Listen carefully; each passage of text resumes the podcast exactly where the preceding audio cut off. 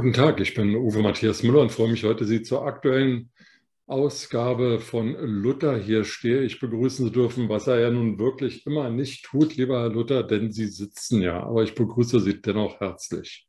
Ja, in Grau und Asche sitze ich da und äh, harre in Demut der Fragen, die da kommen mögen, lieber Herr Müller. Wir haben heute nur ein Thema, Herr Luther, es sei denn, Sie äh, bringen noch additiv sowas wie AdBlue dazu, nämlich den CDU-Parteitag ähm, vor ein paar Tagen in Hannover. Frage an Sie, wo ist der deutsche Konservatismus? Ich vermutete ihn kurzfristig in Hannover, musste dann die Hoffnung aber aufgeben. Äh, gute Frage. Konservativ sein, ähm, lateinisch conservare, bewahren. Das, was man hat, sollte man bewahren. Momentan geht vieles vor die Hunde scheinbar. Wobei sich die CDU auf ihrem Landes-, nee, Bundesparteitag äh, vorsorglich der Landtagswahl, die in Niedersachsen ja stattfinden wird, immerhin der deutschen Sprache zugewandt hat und das Gendern als vielleicht doch nicht so zeitgemäß betrachtet hat. Ja, das, das stimmt das stimmt, das stimmt jetzt so auch wieder nicht, weil in dem, es gibt einen Entschließungsantrag der Programmkommission, da wird geschrieben, man soll sich doch so ausdrücken, dass sich alle Geschlechter angesprochen fühlen. Und in einem Fernsehinterview hat der Merz auf die Frage, wie viele Geschlechter es denn gäbe, geantwortet. Was hat er gesagt? Zwei? Nee, mindestens zwei. Mindestens zwei. Na gut, das ist, das ist eine Option. Das heißt, da hat man, äh, wenn man äh, konservativ ist, die Chance zu sagen zwei. Und wenn man liberal-konservativ ist, kann man sagen mindestens zwei. Und wenn man sehr liberal ist, äh, kann man sagen, weiß ich nicht. Nee, wenn man, das wäre äh, grün. Nee, das wäre SPD, ne? Weiß ich nicht, kann mich nicht erinnern. Das ist einer von der SPD. Aber, okay, äh, zurück zum Konservatismus. Wo ist er? Äh, ich suche ihn auch noch, lieber Herr Müller. Deswegen vielleicht auch ein bisschen Trauer in Form meines äh, schwarzen Hemdes, äh, weil er scheint mir verschütt gegangen zu sein. Ähm, weswegen man ihn teilweise. gewählt worden. Ja, weil er Bewahrer, äh, Großlord Schatzmeister des Konservatismus sein sollte. Er muss aber seine Partei mitnehmen. Und das wiederum hat er gemerkt, als er dann im Adenauerhaus ankam, dass er viele Rücksichten nehmen muss. Und die Schwierigkeit ist, Leitfigur zu sein, die Rücksicht nehmen muss. Also achte ich auf meine Struktur oder gebe ich einen Weg vor? Und ich glaube, das ist noch eine Gemengelage, die sich noch entwickeln muss. Da ähm, ist noch Luft nach oben, sage ich mal hoffnungsvoll. Gut, jetzt wollte ich mich ja heute so schön mit Ihnen streiten, damit so ein bisschen Pfeffer in unsere Unterhaltung kommt. Aber wenn Sie mir mal recht geben, dann funktioniert das ja nicht. Sie sprechen davon, Konservare hieße bewahren. Will er denn jetzt die 16 katastrophalen Merkel-Jahre bewahren, diese Sozialdemokratisierung der ehemaligen Volkspartei oder was will er bewahren? Bewahren ist äh, die globale Aufgabe. Das, was man erschaffen hat in den letzten Jahren nach dem Zweiten Weltkrieg, was man wieder aufgebaut hat, was man an Wirtschaftskraft, an Wohlstand für die Bevölkerung, an Wissen, an Erfahrung, an Know-how, an, an Brain sozusagen, an, an Leistungen des Gehirns in Deutschland äh, bisher auf die Beine gestellt hat. Das sollte man doch durchaus bewahren. Und äh, wenn eine pragmatische Partei wie die CDU, die sich als Problemlöserpartei der Gegenwart betrachtet, dann gibt es, glaube ich, genug Probleme, die man anpacken kann, um das zu bewahren, was wir noch haben. Ja, die, Denn, meisten, äh, die meisten der Probleme, die man anpacken sollte, sind ja die, die die 16 Jahre unter, Regierung, äh, unter der Regierung von Angela Merkel selber angerichtet haben. Ähm, na, das wäre zu einfach. Nö, das ist überhaupt nicht einfach. Also die Situation, in der wir uns jetzt befinden, ist entstanden in den letzten 16 Jahren. Die Energieabhängigkeit von Russland ist entstanden unter der Bundeskanzlerin Merkel, unter den Außenministern Steinmeier, Gabriel und Maas. Ich weiß nicht, ob Sie sich an den noch erinnern können. Der hat auch immer ein schwarzes Hemd getragen, bevorzugt in Italien. Das ist jetzt so eine maßlose Äußerung. Ähm, und dann gab es ja auch noch einen Wirtschaftsminister, da hieß, der hieß auch Gabriel. Ja, aber Scherz beiseite. Die Situation heute konnte keiner vorhersehen. Und eine Abhängigkeit von jemandem zu haben, äh, das haben wir mit China, was bestimmte Dinge genau. betrifft. Das haben wir durch mit Amerika. Merkel. Durch Frau Merkel. Wer sagte das so schön? Wir wollen unter dem Schutzschirm der Amerikaner mit dem russischen Öl deutschen Wohlstand aufbauen und dabei Europa unter uns lassen. Also äh, das sind alles Dinge, die, die man gerne möchte. Und wenn Dinge dann plötzlich aus dem Ruder geraten, wie jetzt durch diesen Krieg äh, in Europa, in der Ukraine, den Angriff Russlands, konnte niemand vorhersehen. Das war eine Situation, auf die wir alle nicht vorbereitet waren und vorbereitet sind. Und die Folgen wiederum obliegen jetzt der Entscheidungen, die die jetzige verantwortliche Riege der der Regierenden fällt innerhalb der europäischen Strukturen. Aber daran, das ist ein sehr weites daran, Feld. Daran gibt es überhaupt keinen Zweifel, dass die jetzige Regierung seit, ich glaube, jetzt neun Monaten vor sich hin deletiert und natürlich ihr geschüttelt Maß und gerüttelt Maß ähm, Schuld hat an, an der jetzigen Situation, keine, keine praktikablen Lösung hat. Also da stimme ich Ihnen hundertprozentig zu. Aber dass man nicht ähm, sehen konnte, dass Russland die Ukraine überfällt, wundert mich jetzt schon ein bisschen, weil das hat sie ja seit 2014 gemacht. Stichwort Ukraine, Stichwort Donetsk. Aber lassen wir uns mal von der Ukraine wegkommen. Da sind Sie ja möglicherweise ähm, tatsächlich anderer Meinung als ich, obwohl Sie natürlich nicht recht haben. Aber was sagen wir denn zum Thema Frauenquote? Kann ich also so da nicht stehen lassen, da lass ich auch mal Lassen Sie mich doch erstmal die Frage stellen, bevor Sie antworten. ich wollte auf die vorherige noch protestierend eingehen, ähm, nee. ähm, aber gut, gehen wir zur Frauenquote über. Da beschließt also der CDU-Parteitag gegen 409 delegierte Stimme mit 500, weiß ich nicht wie viele Delegierten, dass jetzt also jeder zweite Funktionärsposten, ich glaube ab nächsten oder übernächsten Jahr, mit Frauen besetzt sein soll. Stichwort Quotenfrau, Stichwort Männerdiskriminierung, Stichwort Diskriminierung aller anderen, denn es gibt ja noch mehr unterdrückte Minderheiten als nur Frauen. Stichwort, Stichwort, Stichwort. Äh, ist das Konservatismus, eine Quote einzuführen und äh, jetzt den Grünen, der SPD und allen möglichen hinterherzurennen? Grandiose Vorlage, lieber Herr Müller, auf die ich Danke. gerne eingehen möchte, ah, auf dass wir uns ordnungsgemäß setzen können. Äh, erstens sind Frauen ohnehin schöner als Männer, das muss man mal so festhalten. Somit das ist wird es der Partei meistens der Fall. Es gibt auch. Ja, gibt auch, aber das gibt es bei Männern umso mehr. Die kennen wir nicht. Genau. Aber äh, es gibt ja einen Deckel auf den Frauen. Und zwar den Deckel, dass man gesagt hat, äh, die Quote wird bis 29 erstmal begrenzt, weil vielleicht. Das glauben haben wir dann, wohl wirklich selber nicht, oder? Ja, das finde ich aber witzig. Also allein die Idee zu sagen, wir deckeln mal bis 29. Also wer denkt 29 noch daran, dass man 22 mal einen Deckel drauf gemacht hat? Ich glaube, da kann sich dann keiner mehr dran erinnern, weil sieben Jahre später, rechnen Sie mal sieben Jahre zurück, was da war. Da war vom März im April auch im September noch keine äh, Spur. Somit müssen wir mal die, die Kuh im Dorf lassen oder die Kirche oder die Frauenquote als solche diskutieren.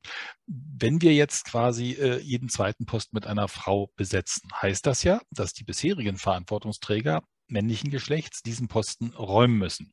Da Mangel an Frauen herrscht, ähm, und da ist ja auch selbst die, die wohlwollenden Frauen, äh, die da argumentiert haben, dass es ja nicht um die Frau schlechthin geht, sondern um eine qualifizierte Frau, die auch in der Lage ist, diese Funktion, und das ist durchaus eine anspruchsvolle Funktion, in den Kreisen und in den Strukturen der CDU Verantwortung zu übernehmen und zu führen. Die, die führen, wissen das und die, die führen, tun das auch gut. Aber die bis jetzt noch nicht geführt haben, die sind deswegen nicht da, äh, weil vielleicht andere qualifizierter sind. Und es geht ja eben nicht um Schönheit, sondern es geht tatsächlich um Qualität. Deswegen habe ich die Schönheit vorher so vorsichtig eingeführt. Weil wir sind ja nicht beim, ähm, auch damals, als es um die Frage ging, wer wird Kanzler und dass Gottschalk höhere Popularitätswerte hatte als der damalige Bundeskanzler Schröder, äh, qualifiziert äh, Gottschalk nicht Kanzler zu werden, obwohl er populärer war genau wie Schönheit ähm, und Frau sein nicht qualifiziert, auch gut zu sein. Andersrum. Ja, ich, ich, verliere Sie gerade. Also es fällt mir schwer, dem Faden jetzt noch zu folgen. Sie sagen also, aber das, das gelingt Ihnen ja immer sehr gut. Wenn Sie sozusagen ablenken wollen, dann Nee, nee, nee, nee. Ich habe ja eine klare, dezidierte Meinung. Ich finde die Frauenquote ja. völlig Quatsch, weil es geht eigentlich gegen die Frauen. Weil was belegen wir damit? Dass quasi aus der zweiten, dritten Reihe Frauen, die bisher nicht ähm, Führungsfunktionen eingenommen haben, weil ihnen bisher die Qualität dazu offensichtlich fehlte. Machen wir es mal ganz neutral. Es betrifft jetzt nicht die Frau, sondern die, die Person weiblichen Geschlechts, der die Qualität offensichtlich fehlte, diese Führungsfunktion anzunehmen. Jetzt per Quote eine Führung annehmen muss, die eine vielleicht qualifiziertere männliche Person ähm, besser ausfüllen würde und damit der Struktur eher dienen würde. Genau. Ergo also wird die Qualität die der Partei schlechter. Punkt. Genau. So, und warum macht man das dann? Weil man dem Zeitgeist folgt. Und das ist doch wohl nicht Konservare, sondern das ist Populismus. Nein, durchaus sinnvoll, weil man muss ja auch mit der Zeit gehen. Wir wischen uns man ja auch mit der Zeit gehen. Das macht die Volkspartei. Sie geht mit der Zeit. Ja, wenn sie denn geht, dann kommen andere wiederum der Quote entsprechend mehr Frauen in Zukunft, die dann Verantwortung zu übernehmen haben. Und ob es dann besser wird, wird die Qualität zeigen. Und das Schöne ist, dass Parteitage auch neue Beschlüsse fassen können. Und nach einem Jahr ist man vielleicht klüger, wenn auch nicht unbedingt weiblicher. Also wie gesagt, ich will, ich will jetzt nicht gegen, gegen Frauen sprechen. Ich spreche einfach gegen das Prinzip der Quote, dass es also nicht um Qualität geht, dass die Besten in die Funktion kommen, dass Frauen eine Mehrfachbelastung im Leben haben, dass sie Kindererziehung, Haushalt, Familie, alles klar, alles klar, stemmen. wissen wir alles. Einverstanden. Aber nochmal die Frage, warum rennt die CDU dem Zeitgeist hinterher mit 30 Jahren Verspätung, nach 20 Jahren ähm, Vorsitzenden Angela Merkel und Annegret Kramp-Karrenbauer. Warum sagt sie jetzt nicht, nö, wir machen das nicht, wir haben zu wenig Frauen in der Partei, zu wenig qualifizierte Frauen, kommt in die Partei, übernehmt die Macht, aber mit denen, die da sind, geht es nicht. Warum macht man die Partei nicht grundsätzlich attraktiv für Wähler, sondern zwingt Frauen, Ämter zu übernehmen, für die sie gar nicht qualifiziert sind oder nicht gewählt wurden in der Vergangenheit? Da haben Sie genau den wundesten Punkt überhaupt angesprochen. Warum macht man die Partei nicht ohnehin attraktiver? Denn ich erinnere mich an das Zitat, jünger, weiblicher und bunter. Äh, das heißt, dass man Magnet sein möchte, um genau diese jüngeren, weiblichen und bunten anzuziehen, die also die Attraktivität der CDU noch entdecken müssten, um sie zu füllen. Was ist die Partei jetzt? Das, was wir hier gerade darstellen, ein Haufen alter, weißer Männer. Äh, böse formuliert. Es sind also primär ältere Herren, die dort Verantwortung tragen, was nun nicht gerade ein einladendes äh, Entree bietet, wenn sich junge, dynamische Menschen äh, diversen Geschlechts für diese Partei interessieren sollen. Also muss die Attraktivität auch in der Erscheinung in irgendeiner Form in Erscheinung treten um wiederum genau das zu sein, was Sie gerade ausgesprochen haben, attraktiv für jüngere, andere Wählerschichten. Und das weiß ich am besten als ehemaliger Bundesgeschäftsführer der Seniorenunion. Der Großteil der Partei ist äh, relativ alt, ähm, weit über 60 und demzufolge irgendwann, wenn man nicht aufpasst, äh, nicht mehr da. Und die Partei muss sich also, reformieren, die Partei äh, muss sich verjüngen und wir müssen die Partei in dem Falle attraktiver sein für eben bisher noch nicht an der CDU Interessierte. Und gut, das ist eine Aufgabe, wenn, wenn, Sie die, wenn Sie da eine Idee haben, lieber Herr Müller, dann kriegen Sie wahrscheinlich das goldene Verdienstkreuz der, der CDU, weil genau nach dieser. Idee das kann, oh Gott, das ist, eine, das ist, ein sehr schwieriges eigenes Thema. Das lassen wir mit dem goldenen Partei. Herr Luther, Herr Luther würden wir nicht, nicht erstmal damit anfangen, der CDU eine zeitgemäße Homepage zu verpassen?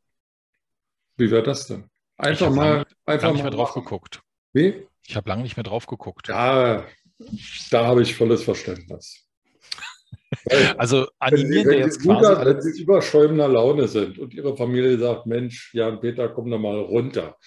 Erde dich doch mal, werd doch mal normal, so griesgrämig wie wir durch die Gegend laufen.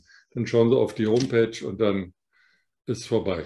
Oder wie wäre es denn, wenn jeder Bundesland... Habe ich, hab ich übrigens ganz kurz neulich wirklich gemacht. Also ehrlichen Herzens gebe ich zu, ich habe nämlich Personen gesucht. Man sucht ja manchmal Akteure, die da in der CDU Verantwortung tragen und sagt sich, wie finde ich die am einfachsten? Ich gehe auf die Homepage und gucke mal. Und schon war ich irritiert, verwirrt und hatte mich verlaufen auf der Homepage, was nicht an meinem Alter liegt, weil ich habe schon die ein oder andere Homepage besucht, weiß, wie man sie findet, wie man sich auf solchen bewegt. Ja gut, ist die übrigens von Denius24, also keine Schleichwerbung. Ja, sollte man im Vergleich mal anschauen, das ist richtig. Also wenn jetzt jemand aufgrund äh, unserer Inspiration sich im Internet bewegen möchte, sollte er diese Seite mal aufrufen und vergleichen und schauen, was hinten rauskommt, nämlich Wissenswertes für den einen oder anderen in erschreckender oder in informativer Form. Genau. Also im letzten Jahr war ja Bundestagswahlkampf, da gab es ein Social-Media-Team der CDU.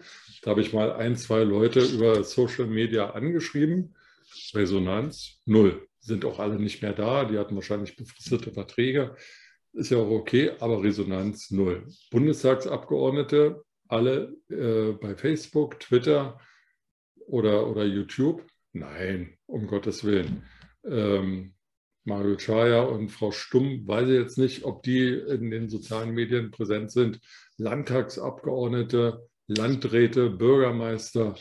Also da ist unglaublich viel zu tun und ich frage mich, was macht Herr Merz den ganzen Tag? Ich meine, der hält manchmal, meistens, nicht manchmal, ist falsch, meistens unterhaltsame Reden im Bundestag. Da denkt man, wow, verglichen mit der Schlafmütze da aus Hamburg ist das echt rhetorisch ein Knaller. Aber irgendwie steht er da auf der Bühne wie ein Alleinunterhalter und dann passiert nichts. Es passiert einfach nichts. Wie will man so Wahlen gewinnen? Stellen Sie sich mal vor. Äh, Herr Müller, kurz, kurzer, kurz, kurz, kurzer Hinweis. Das ist eine realistische Annahme. Die Ampelregierung zerstreitet sich so, dass sie aufhört zu existieren. So, äh, für wen soll denn die CDU dann attraktiv sein? Ich wollte nur ganz kurz darauf verweisen, es kann ja nichts passieren, weil Herr Merz regiert ja nicht. Herr Merz äh, führt die Opposition an. Als solcher, ist er nicht Bundesvorsitzender der CDU? Ja, regiert trotzdem nicht. Das heißt, er kann ähm, Anmerkung und kann Kritik äußern, aber er kann Herr nicht Scholz, gestalten. Herr Scholz ist nicht mal Vorsitzender der SPD und ist trotzdem Kanzler geworden. Ja, können von jetzt sagen, die. CDU war so blöd und Herr Laschet war so super blöd, dass selbst Herr Scholz Bundeskanzler werden musste. Aber äh, Helmut Kohl ist auch aus der Opposition heraus Bundeskanzler geworden. Ja, das möchte Herr Merz ja auch, aber momentan regiert er noch nicht. Also kann er noch nicht gestalten. Er kann auch keine klaren Regierungsvorgaben abgeben oder ein Regierungsprogramm. Er kann erstmal nur das ankreiden, was die Regierung gerade tut und kann sich entsprechend qualifiziert über deren Programm und deren Vorgehensweise äußern. Das macht er, wie Sie sagen, könnte eine pointiert. attraktive Mannschaft aufstellen. Er könnte für ein positives, attraktives Außenwirkungs-, Erscheinungsbild sorgen. Er könnte ähm, schlaue Ideen vorbringen. Das wäre doch mal ein Anfang. Hat er teils versucht, hat er teils vorgegeben. Es wird äh, antragstechnisch, letztens gerade war zum Beispiel dieser Covid-19-Antrag. Da gab es äh, Vorschläge. Ich habe mir mal die Tagesordnung auf der übrigens nicht schlechten Seite des Deutschen Bundestages angesehen. Da kann man die Tagesordnung ja tagesaktuell einsehen und kann dann gucken, wer wie abgestimmt hat, in welcher Zeit, wann die Abstimmung begonnen hat, wann ausgezählt worden ist und kann auch die Anträge zu dem jeweiligen Prozedere sich anschauen.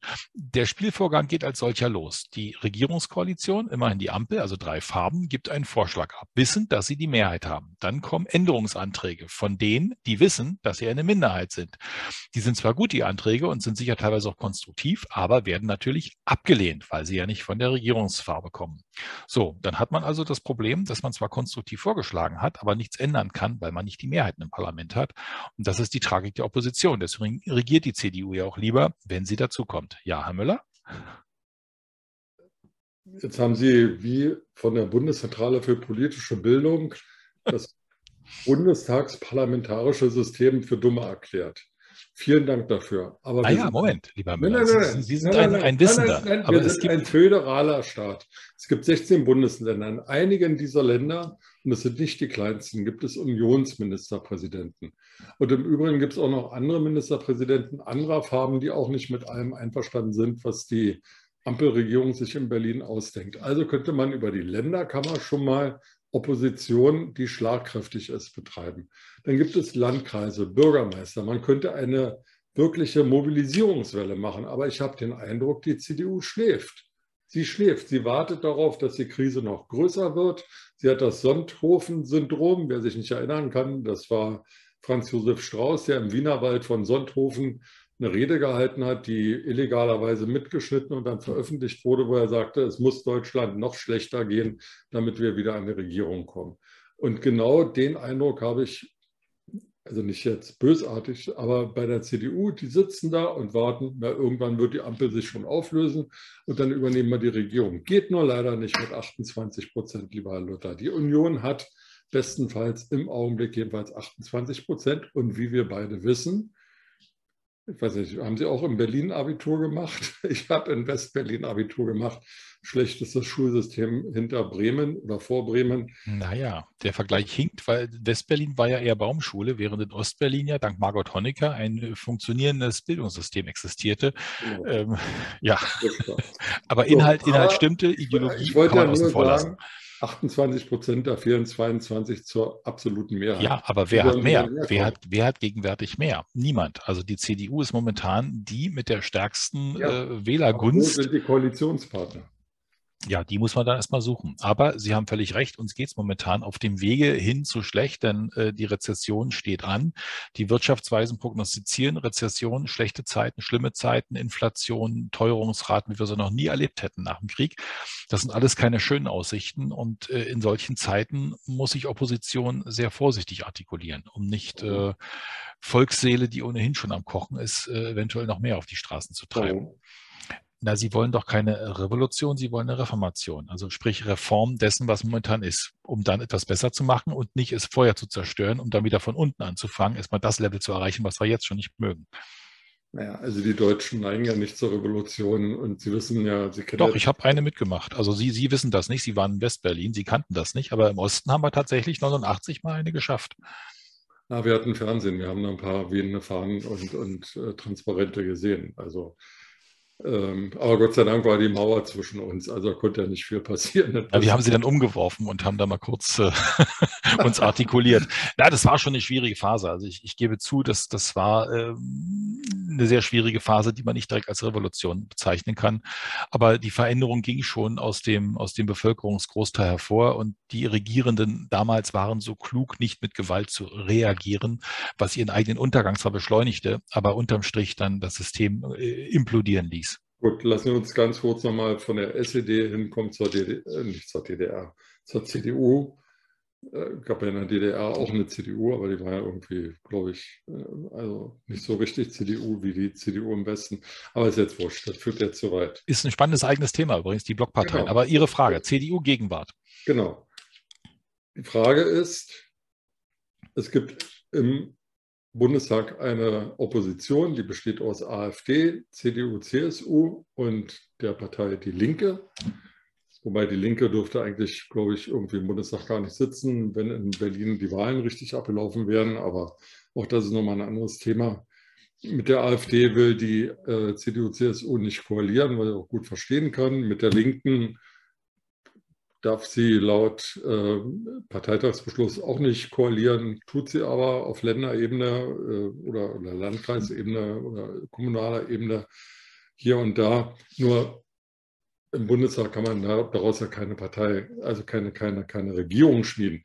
Stellt sich also die Frage, wenn die Ampel zerbricht, welche neue Koalition gibt es? Schwarz-Grün? Die Farben, die zur Verfügung stehen, sind dann wieder da. Die Ampel ist ja nicht auf Dauer geschmiedet. Das ist eine Kombination aus Farben. Und wenn Sie den Tuschkasten neu sortieren, dann kommen neue Farbkombinationen raus. Das ist manchmal ein sehr pragmatisches Geschäft. Wer da mit wem wie. Und Sie haben sehr gut beschrieben, wer mit wem eben nicht. Und da ist ganz klar, wer übrig bleibt. Und äh, wenn man nicht genug eigene Stärke hat, muss man sich die Partner holen, die dazu inhaltlich als auch farblich ausreichen. So, und da haben wir im, im demokratischen Spektrum das, was Sie gerade genannt haben. Mal was Rotes hatten wir schon mal, mal was Gelbes hatten wir auch schon mal. Was Grünes hatten wir noch nicht, wird aber nicht reichen oder vielleicht doch in, in Kombination, wenn 22 und 28 dann vielleicht 50 ergibt, äh, kann das eine spannende Form werden. Also das wird man dann sehen, wenn die Zeit dafür reif ist. Aber momentan gibt es die Diskussion ja noch nicht, weil das Konservare, das Bewahren ja momentan noch nicht so richtig losgegangen ist.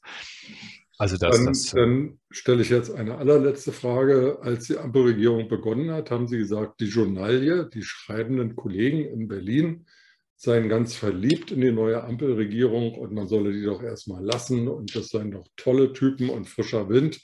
Ist äh, die Presse in Berlin immer noch so euphorisch, was die Ampel anbelangt?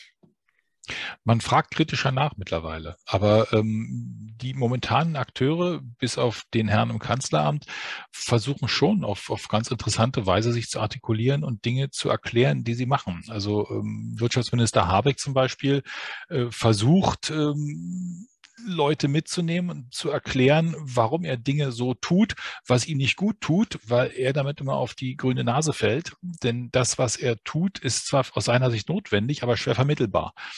Und äh, das macht die Sache problematisch, weil er mag ein ehrliches Herz haben, aus seiner Sicht ein grünes, aber äh, das verkauft sich halt schlecht. So. Und die Medien sind noch nicht so weit, dass sie die Regierung quasi vor sich hertreiben wollen. Äh, man versucht in Krisenzeiten immer, sich so ein bisschen hinter die Fahne zu stellen und so ein bisschen Stabilität nach außen auch zu, zu strukturiert äh, zu übermitteln ich habe da noch nicht, also zum Abschluss freigegeben, die Jagd ist noch nicht eröffnet, dass man quasi die Regierenden jetzt schon jagt. Soweit sind wir noch nicht. Medial.